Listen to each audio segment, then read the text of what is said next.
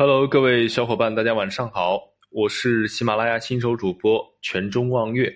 这一节我跟大家聊一聊康熙皇帝的第一帝师熊次履，他铲除了鳌拜，立下了大功。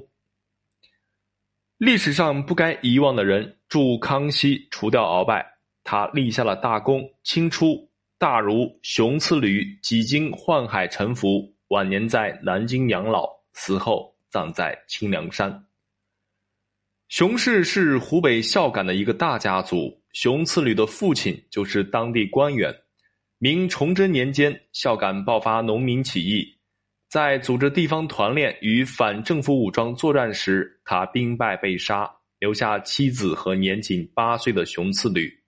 孤儿寡母相拥躲在杂草丛中躲过一劫，世道安稳后，母子二人找了一个住处，全靠母亲织布过活。在复兴家族的重任下，熊次履受到严格的教育，母之子独，生长达旦。和大部分读书人一样，熊次履也是通过科举实现自己的抱负理想。清顺治年间，中进士，开始在官场摸爬滚打。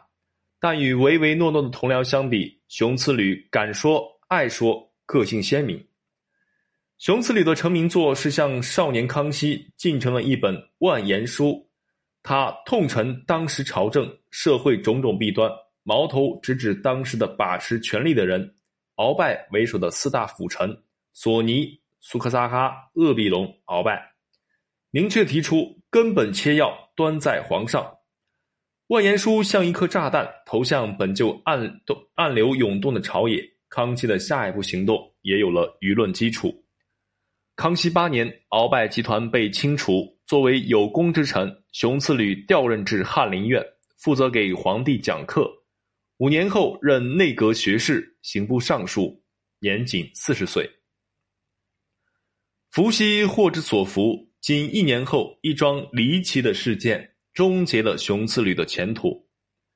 陕西发生恶性刑事案件，一批官员被停职。事件平息后，向朝廷发报告，是否可以安排复职？这件事儿本该由掌管官员任用升降的吏部处理，但熊次履却将报告转交司法部门，将官员等同于犯罪。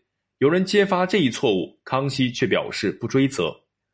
但事件还在发酵。史书记载。熊次履又伪造了一份转交文书，将犯错的帽子扣在另一个同僚身上，同时又把原先签有自己名字的转交文书吞进肚子。同僚当然不干，事情捅到首辅索额图那里，索额图上报康熙，要求立即处理熊次履事件。熊次履旋即被革职。史书中熊的所为并不合逻辑，官方解释不能服众，坊间就会出现传言，有人说。